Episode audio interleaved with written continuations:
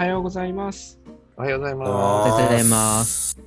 成長の家の進行に基づく習慣の基礎が早起きにあり、だって一日は朝から始まる。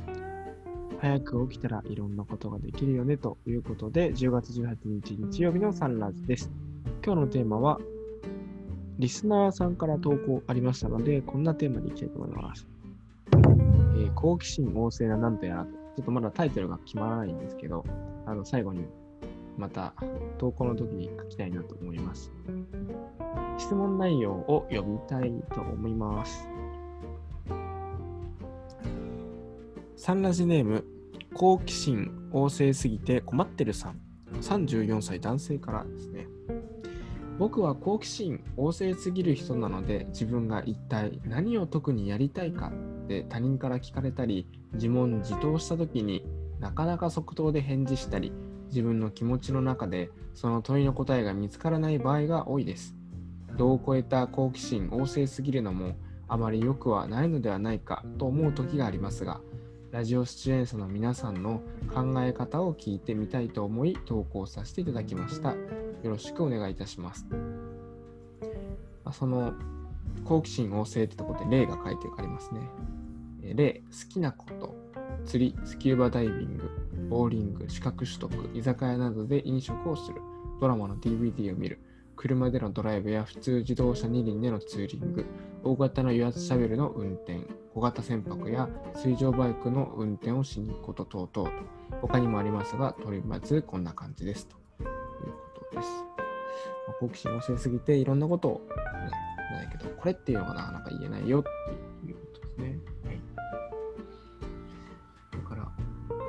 まあ、考えを聞いてみたいということなので、あまり良くないのではないかっていう問いかけですよね。じゃあ、私、山田から言わせてもらいますと、多分この方はですね、うん、まあそうですけど、私もね、今、ちょっとお仕事探ししてる立場ですけど、いろんな分野のやつ、可能性、人間には秘めてると思うので、それでやっぱり絞り込めないっていう体質の方なんでしょうね。だから、もうちょっとそのあの、うん、あのなんかこれは極端に言えばこれは得意でこれが苦手ってはっきり区別してたらもうこれしかないっていうふうにあのねそんな迷うこととかなくてそんなねあの迷うようなあのねあの苦労なことはしなくて済むんだろうけど、まあ、できすぎる何でもできるってことは何でもでやろうと思えばできる可能性がありあるからあのかえって迷っちゃうだろうからそこも確かに迷うっていうのはやっぱあるのは分かりますけど。まあ一番いいのは中間ぐらいですけど、その中間っていうのがそういうのは絶対起きないっていうか、そのなかなか難しいんで、中間レベルでいるっていうのは難しいので、とりあえず、やっぱり、なんか紙に書いて、やっぱり消去法で、やっぱりこれはちょっと現実的じゃないなっていうのが、やっぱり、あの、いうのをちゃんとじっくりち、あの、まあ、浸透した部屋の中で自分と向き合って、やっぱり、まあ、あの、あの消去法でやっていって絞り込んでいく、しっかりと。それしかないのかなとは思うような気もします。まあ、他の皆さんはどんな気持ちなのかちょっとわかんないですけど、ちょっととりあえず、まあ、自分のコメントとしてはそういう感じのコメントですかね。まあ、以上で終わります。丸。まだありがとうございますうん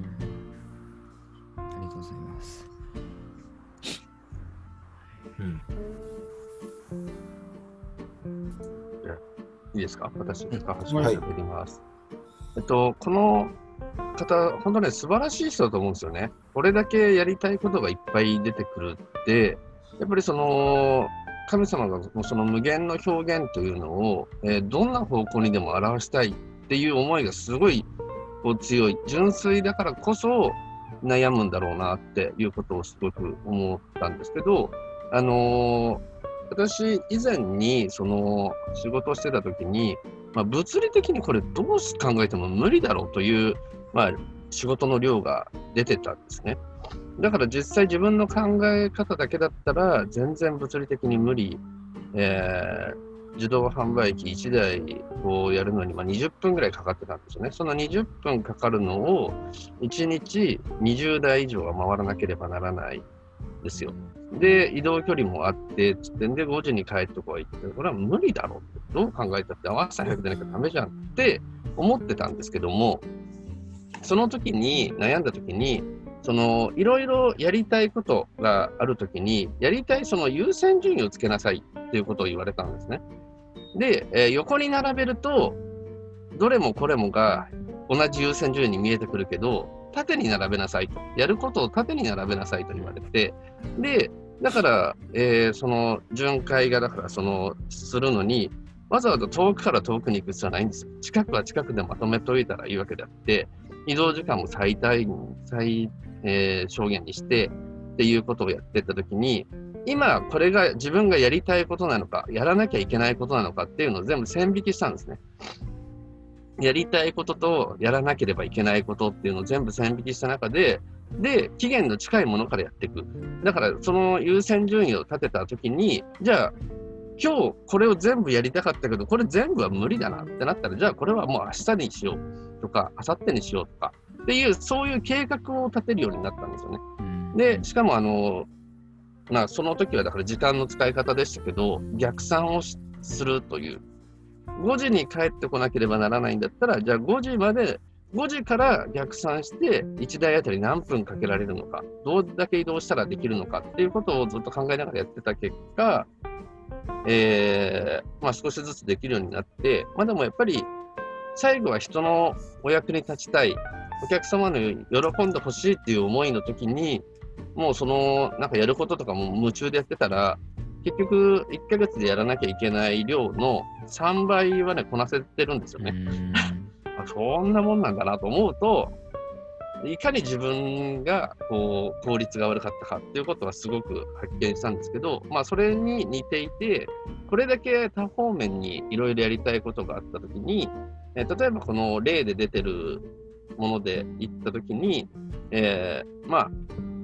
これが全部趣味であって、そのまま実現可能であるならば、えー例えば1日目の休みの日は釣りに行く。その次の休みの日はスキューバダイビングに行く。その次の休みの日はボーリングに行く。その次の休みの日は資格の取得をするとかっていう風に、じゅんぐり趣味の範囲ならできると思うんですよね。これ多分。全部できると思うので、えーやりたいことを順々にやってってもらった中で、えーやっぱりこれが一番楽しいっていうのが出てくるんじゃないかなと思うんですけど、これをもし職業にしようと、ちょっとここには書いてないので、わからないんですけど、こういう職業にしようと思っているならば、多分全部の職業、というか、まあ、ほぼ絶対と言っていいほど、音声ではこの全てのことを職業としてやることは多分できないだろうなということは思うので、えー比べてみたらどうですかねと思いますね。えーいろんなやりたい仕事を書き出していった中で、それとそれで比べたときに、勝った方と次のやつ、勝った方と次のやつ、勝った方と次のやつっていうふうにやっていったときに、最終的に一番やりたいのはどれかなっていうのは、まあ、おのずと見えてくるのかなという気もしました。で、やってみて、あ、やっぱりこれは違うかも。なんか自分がやりたかったのはもっとこういうことだっていうのが、おそらく胸の内から湧いてくるかなと思うと、その湧いてきた衝動が出るまでは一生懸命やってみるというか、嫌だからやめるっていうんじゃなくて、えーもうすごい楽しくてやめたくないけど、でももっとこんなことがしたいっていうのが多分、なんかこう、本心のような気がしますので、そこに素直に生きてみたらいいかなと、ちょっと長くなりましたけど、私は体験的にそんなことを思いました。丸ありがとうございます。いや高橋さん、サブラス、素晴らしいですね。やっぱりそこをしっかり分けるっていうこともそうですね。でもこれ、どれもこれ、好きなことの中に釣りも釣り堀スタッフとか仕事にもつながるし、スキューバダイビングもスキューバダイビングツアーとか、ボーリングもプロボーラーになるとかもあるし、居酒屋も居酒屋のそのスタッフとか、うん店長になって開業するとか、ね、できるし、二輪車もやっぱりあのそういう二輪車でのその、ね、郵便物の配達業務とかもあるし、意外と将来やったらそうだよね。でそう仕事にはできますけど仕事には、できるけどね。私の中ではあの最低3年はやっぱり仕事はしてみないとわからないだろうなっていうところがあるので、えーこれをすべてじゃあ例えば仕事にすると、これだけでも1、2、3、4、5、6、7、8、9、10、11、12、13、14、15ぐらいありますから、そうですね。45ぐらいですか？45年、まあ、えーだから3年ごとに辞めていくっていう、それも中でも履歴書書くとき大変そうですね、これだけあるとね。でも45年かけて、えー3年ずつこの仕事をやっていきますっていうんだったら可能かもしれないですけど、それで、まあ、その旨は最初に多分言っといた方がいいですよね。せっかく期待して入れ入れたのに、3年で辞めるんだったら3年で辞めるって言ってくれないっていうのは多分、私が雇い主だったらそう思います。はい、ちょっと脱線しました。すみません。はい。いえありがとうございます。ありがとうございます。えー、っと、ね、この人が結局、なんだろう、何に悩んでるのか、僕もこれだけだとパッとわからないんですけど、こう自問自答した時になかなかそこで返事したりって書いてあって、その自分が一体何を特にやりたいかた聞かれたりっていうところなんですけど、特に何をやりたいかって問う必要ってなぜあるのかっていうのが見えてこない。この人は何何かに絞りたいのか、もしくはその絞りたいくなくてこの問いをしているのか、どっちからのかっていうので、あの多分答え方が変わってくると思うんですけど、別にこう絞る必要って全然僕はないと思っている派 ですね。すごいこんだけ多趣味あるの別にやり続ければいいと思いますし、物理的に可能であれば、まあ可能であればっていうか、可能であるからこんだけやってるんだと思うんですけど、逆に。すごくいいんじゃないですかだって世の中ではそのだけ趣味というか趣味のように仕事をしていてこの人何をやってるんだろうっていう方ってたくさんいてそれでお金をいただいてる方ってものすごくいて特に今 SNS の時代なのでいろんな多方面から注目をされるって考えるとですね。こんだけ全部やってる多趣味な人っていうことだけでなんというか例えばブログを書くとかでもお金を儲かったりとかする。時代なので とか YouTube で配信するとか。なので全然なんかなんだろうこれうん特にやりたいことを一つになっていくっていうことはうん絶対必要なのかなっていうのが分かるもしそれを逆に本当に絞りたいと思っているんだけどあのできないから困ってる。もしそうしたいならじゃあなぜ絞りたいのかっていうのを多分決めた方がいいのかなと思いますね。私も昔そういう多趣味というか結局自分が何を仕事したいんだろうと思った時のこうやっぱり気になるのは自分がどんな役割を果たしたいかとかどういう人生を送りたいかっていうことをこう問い詰めた中でじゃあこのことだなとかで決めていったんですけど趣味とかもやっぱりその中でこの趣味やりたいかなと思うとなんか違うみたいな将来振り返っててこの趣味って良かったのかなって、まあ、ちょっと深く考える時は思ったりするのでまあ深掘りしたいならそういう感じですけどもしなんか他人に言われてああなんか絞らないといけないなーって焦ってるというか思ってるなら全然そんなことなくてそのままでいいんじゃないかなって思います。あれありがとうございます。素晴らしいです。確かに。どういう、どこのこう切り口で、に、どの目的でかによって、だいぶ回答は変わってきそうですね。素晴らしい発想。僕がこう初見で見た時に思ったことはあの親分を考えるっていうことでしたね。親分っていうのはあの上位目的とも言われたりすると思うんですけどなんか一見バラバラのように見えることも統一してこうそこに共通点を見出していくとこう結局やりたいことの方向ってこれなんだとか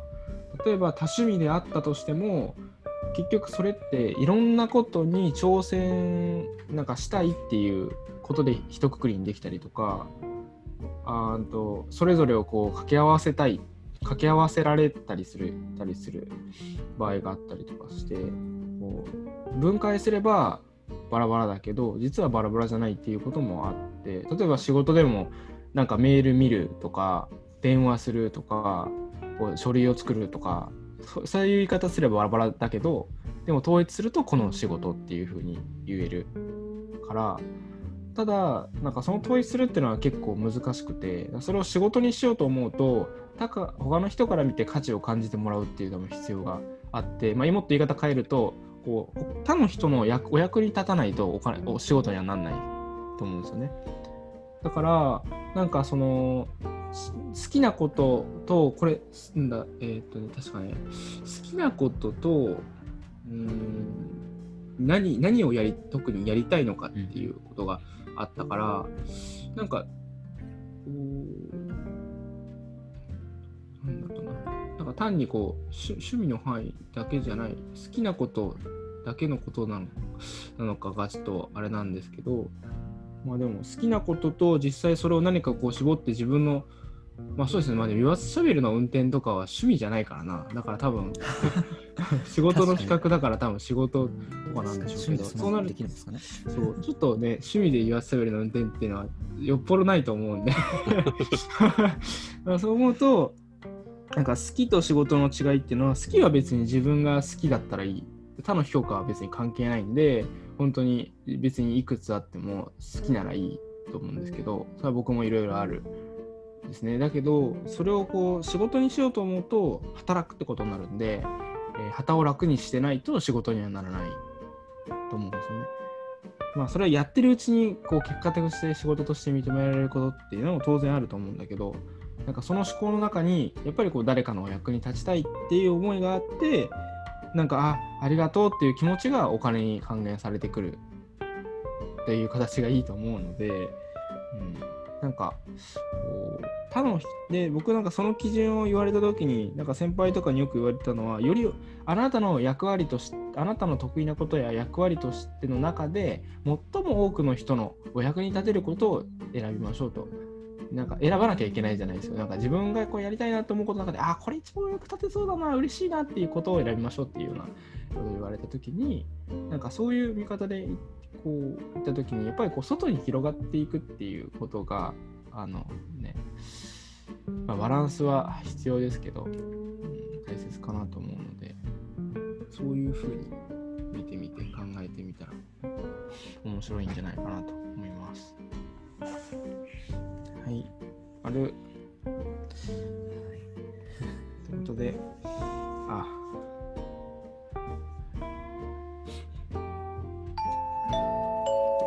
人に訴えられた側なんですけれども、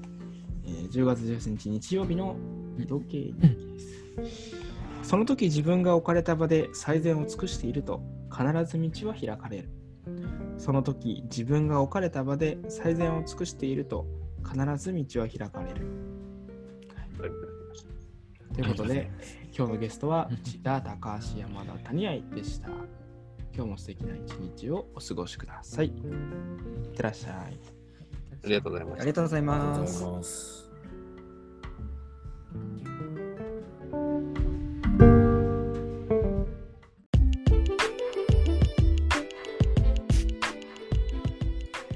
サンラジはその日のゲストでお届け中。